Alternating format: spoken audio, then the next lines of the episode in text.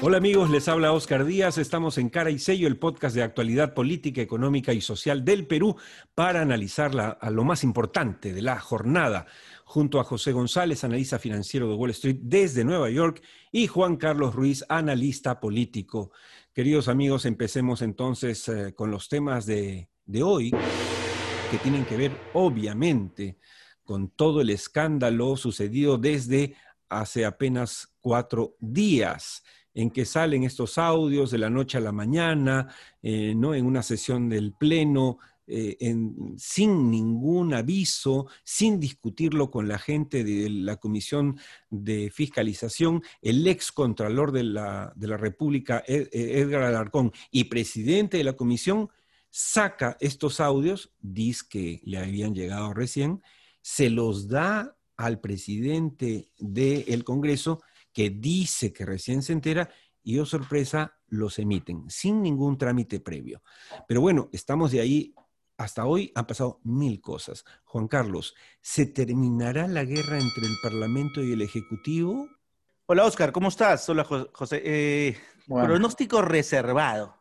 Yo me atrevo a decir que esto recién comienza. Es decir, la guerra de audios que se viene dando eh, en todos los medios de comunicación desde la semana pasada eh, ha significado un misil de alto voltaje, pero altísimo voltaje sobre los dos elementos más importantes que debe tener un político o un gobernante, la credibilidad y la confianza. Y esos dos elementos que, que son la base de la comunicación política efectiva acaban de ser minados con tal eh, contundencia que lo que está quedando, para mi gusto, lamentablemente, es eh, un muerto viviente como presidente, expuesto y totalmente debilitado al apetito de poder que pueden tener los distintos partidos que están representados en el Congreso y los que no están representados también, porque estamos en un escenario de campaña electoral que lo que hace es que los instintos del político en la elección, ese instinto asesino del candidato, se convierta o se transforme a su máxima instancia y caiga quien caiga y cueste a quien le cueste, eh, se dan o, se, se, empiezan una conquista del poder, afortunadamente por la estabilidad o por la gobernabilidad, dirían algunos especialistas, con tales torpezas, con tanta torpeza que no se ha llegado a hacer realidad y está muy debilitada también. Pero algo que no podemos negar es que los políticos siempre van a tener ese instinto asesino. Es decir, si yo veo a mi oponente débil, es como cuando uno camina por la calle y ve esa jauría de perros. Si no tienes miedo y no le tienes miedo a los perros, caminas normal y pasas. Pero si el perro huele el miedo, ¿qué pasa, Oscar? Claro, no, y además el tema es este, ¿no? La credibilidad de la que hablas eh, es tan importante para un político, más aún para un presidente, pero doblemente grave si la pierde sin partido, sin bancada, sin, vicepresidentes, sin equipo, o sea, absolutamente solo lo que hemos hablado ya otras veces. En el caso, por ejemplo, de Estados Unidos, eh, se, hace poco empezó este trámite del impeachment, de los cuales nos habló en varias ocasiones eh, José, pero allí no solo era Trump, ahí lo defendía el partido y por eso es que cuando llega al Senado el proceso muere, ¿o no, eh, José? Correcto, y hay una, hay una dinámica, como bien dice Juan Carlos, eh, hay una dinámica de partidos. Podemos eh, establecer, como en la campaña que ya entra en su etapa final norteamericana, en dónde están las trincheras. Y esta es una campaña en ese sentido, atrincherados, pero sabemos de dónde vienen los tiros. Una de las cosas que me llamaba la atención, Oscar y Juan Carlos, es que me llamaban ayer de Washington para que les explicara qué estaba pasando en el Perú. La confusión en Washington de los think tanks es absoluta y total, porque no, les queda claro si es una crisis política real, verdadera, o si es una eh, eh, o si es una cuestión de, una pelea de, casi personal. Doméstica, claro. Eh, doméstica, esa es la palabra. Que, trasciende, como dice, perdón, Juan Carlos, en, un, en un ataque de la jauría que huele sangre, pero eso te genera efectos colaterales, ¿no? Porque, porque es el gobierno de un país. ¿Sí? Claro. Y, pero, y además, este, mi querido José, con un, un peligro mayor, que, que gracias a esa, vamos a llamarlo, torpeza presidencial, el problema no es Vizcarra, Vizcarra va y en siete meses se va y importa un diantre.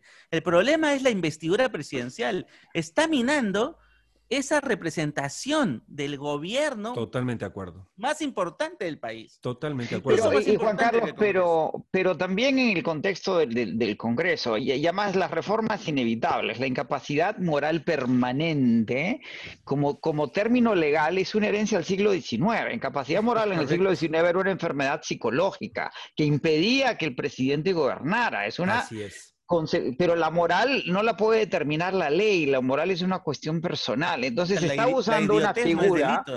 Exacto, la, tontera tampoco. No, tendríamos ni parlamentarios ni presidentes. pero, quisiera rescatar lo que está diciendo, pero, lo que está diciendo Juan Carlos. Dime, y, la mentira, y la mentira tampoco es delito. El, el, perjurio es delito cuando se miente bajo juramento claro. delante de autoridades. Exactamente. Claro.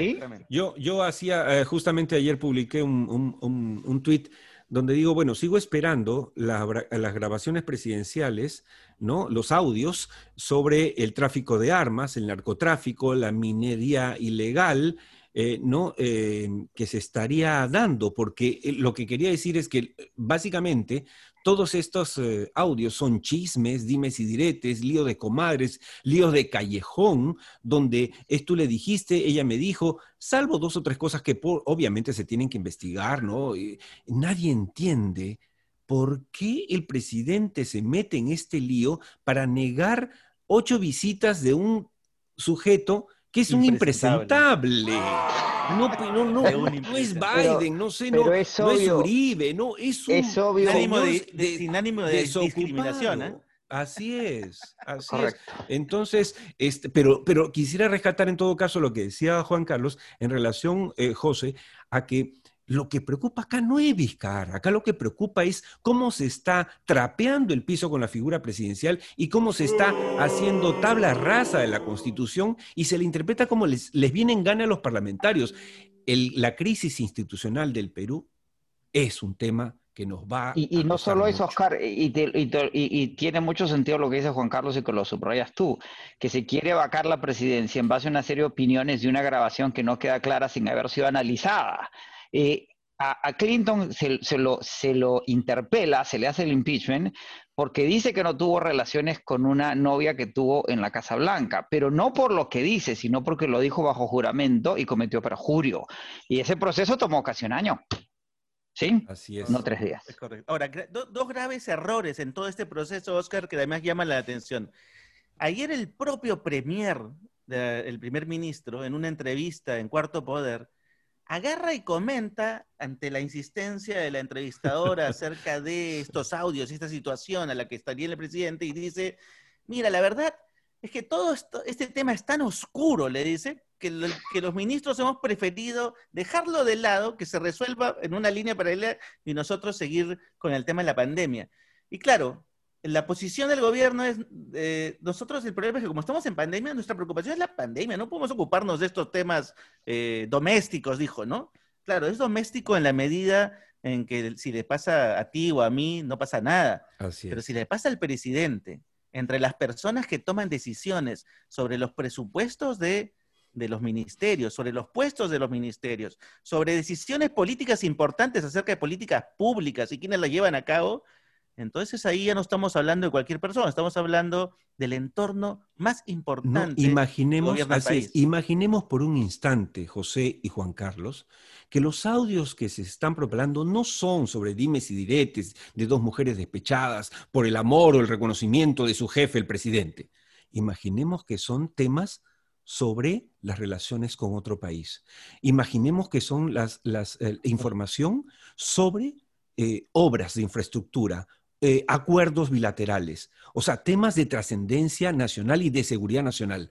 Y eso, nadie está preocupado de eso. ¿Cómo es posible que en Palacio se permita grabar nada, ni chismes, ni nada? O sea, estamos entonces, esto es una llamada de atención para la seguridad de Palacio. No puede ser que esto siga ocurriendo. Señores, vamos a... Si yo fuese, si yo fuese un gobierno extranjero expansionista, veo esas conversaciones de la secretaria personal del presidente y ya estaría preparando la invasión militar del país, del Perú. Por supuesto, Dios mío.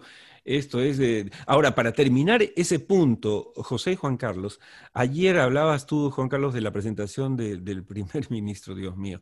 Eh, es eh, patético lo que tú has mencionado, pero lo otro más preocupante es que cuando eh, un poco se empieza, se empieza a desfigurar, desinflar la vacancia express que pretendían algunos, como Alarcón y Merino, el hombre sale y dice, nadie sabe para qué, que había dos presidentes de dos partidos que querían decirle al presidente que alargara la, ¿Para qué? Si, si no estaban diciendo que era un lío de comadres, que era algo poco intrascendente, era doméstico, y lo, lo vuelve, le echa un, eh, gasolina al fuego.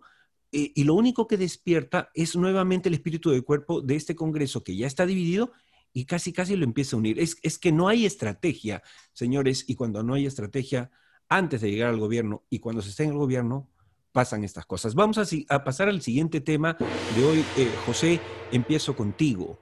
¿Cuál es el efecto real de la actual crisis política que va a seguir, coincido con, Juan Carlos, más allá de lo que pase el viernes o no, eh, en las inversiones nacionales y extranjeras? Mira, en el marco de la pandemia y en, función de todo lo que está sucediendo a nivel macroeconómico, microeconómico, corporativo, bancarrotas eh, y las que deben venir por los efectos de la propia pandemia, y no olvidemos además que, que, lo que está sucediendo en el Perú no es único. En Colombia hay una crítica muy, muy fuerte de cara al presidente Duque, que si obviamos los nombres y, las circunstancias, se parece mucho a lo que está pasando en Perú. Y tenemos hoy día problemas políticos o crisis políticas en Colombia, Ecuador, Bolivia, Argentina, Paraguay, Chile, Perú y Venezuela. Y en el interín, los Estados Unidos se hace de, de la presidencia del BID, aprovechando el desorden que estamos viviendo y las crisis internas en función de la pandemia. En el caso específico de los mercados peruanos, los bonos del Perú a 10 años corrigieron, Oscar, 0.15%. 0.15%. ¿sí? El tipo de cambio tiene una volatilidad de 0.38%. Se ha debilitado pero más por la pandemia que por la crisis política. Y la Bolsa de Valores de Lima corrige 2.23%. Es decir, la economía per se, a nivel macro, a nivel extranjero, a nivel mínimo o marginal. Eh, es más, eh, no, no, no, han asumido que esto sea una crisis mayor. los negocios domésticos locales, eso pueden percibirlo ustedes mejor que yo, pero creo que la la impresión, y como bien decía eh, Juan Carlos sobre la actitud de los ministros, es enfocarse más en la pandemia que en algo que parece eh, temporal, pasajero, eh, pero que sí afecta al principio de autoridad, la majestad del poder, el manejo del poder público en el Perú, que complica las cosas hacia adelante. el Perú es medio esquizofrénico en ese sentido, sigue siendo un país muy estable, sigue teniendo las cuentas fiscales más sanas de toda la región y la cuenta de capital más solvente en toda la región, lo cual sigue garantizando un buen manejo y creo que no, no, no se pidió la, la, salida de la ministra de Economía, lo cual en estos meses que le queda a la administración sigue siendo una garantía de buen manejo de la cosa fiscal, que es lo que va a seguir dando tranquilidad a los inversionistas. que, eso es lo que ve en realidad Juan Carlos, el empresario eh, nacional, pero sobre todo el extranjero. Es decir, claro, sí sería noticia, cae el gobierno, ¿no? Eso te, te, te preocupa, te paraliza un rato. ¿no? Eh, recordemos, Juan Carlos y José, esto yo tuve la oportunidad de conversarlo con el propio presidente del BCR, estando a, 15 días antes, en Toronto, en el evento mundial de la minería, 15 días antes del cambio de gobierno, le conversaba yo eh, fuera de micro este, eh, sobre lo que podría pasar. Y él sí estaba preocupado, pero no tanto porque creía que si lo reemplazaba a PPK, este, el vicepresidente, eso no iba a, causar mayor daño. Y no solamente no causó mayor daño, sino que el sol se fortaleció después de la asunción de mando de, Martín Vizcarra. O sea, esas son las cosas que decía eh, Jorge. donde, donde sí hubiera habido un problema, Oscar, perdón la interrupción, es si hubiera, si hubiera ganado la vacancia express y si hubiera cambiado el gabinete en función de lo que hubiera leído el mercado, dos, tres, cuatro, cinco días después de quién sería este gobierno presidido por, por el Parlamento Express, ahí sí tenías una crisis de externa. Cierto, cierto. Eh, un minuto para, para, Juan Carlos. De hecho, sí, de hecho, lo más preocupante, lo que más me preocupa del proceso, es de que eh, si bien las cifras macroeconómicas no indican un alto impacto, eh, y ese gobierno usa la pandemia como pretexto casi psicosocial para tapar lo que le ha pasado internamente, eh, lo cierto es que yo no veo grandes cambios o una estrategia eficiente respecto a la reactivación económica, sobre todo de esa microeconomía que hace que las familias peruanas puedan eh, emprender, sobrevivir y salir adelante eh, en, el futuro. Es ese, es ese segmento al que creo que no se está atacando, no se está viendo. Estamos preocupados por las grandes inversiones, es cierto, porque eso permite darle liquidez a la caja fiscal, porque los tributos se empiezan a fluir, pero ojo, la microeconomía, las pequeñas y microempresas, las medianas empresas incluso, son un segmento que todavía no la ve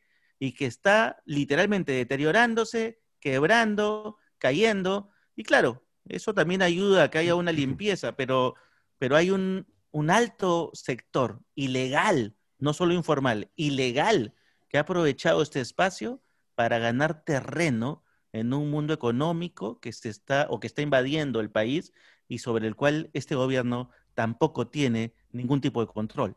Ahora, escuchando a Juan Carlos Ruiz y a José González, recordaba la frase lapidaria, dura, pero quizá descriptiva del historiador peruano Pablo Macera. El Perú es un burdel.